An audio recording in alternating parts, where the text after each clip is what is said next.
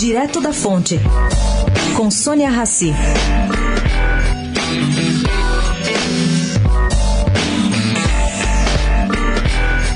Procuradores, promotores e defensores de Minas Gerais e do Espírito Santo reclamam das impugnações pedidas pela São Marco de algumas obrigações dentro do TAC assinado pela Fundação Renova. Essa fundação foi criada para mitigar os estragos da tragédia de Mariana. Vamos lá. O exemplo aqui. O comitê que orienta os trabalhos da Fundação pediu fornecimento de água potável à comunidade de Degredo, em Linhares, no Espírito Santo.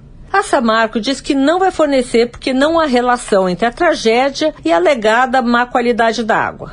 Entretanto, em seu site, a Fundação elenca a comunidade às margens do Rio Doce como uma das áreas afetadas. Bom, também não gostaram dessa marca pedir para descontar da indenização dos lucros cessantes valores pagos como auxílio emergencial dos atingidos.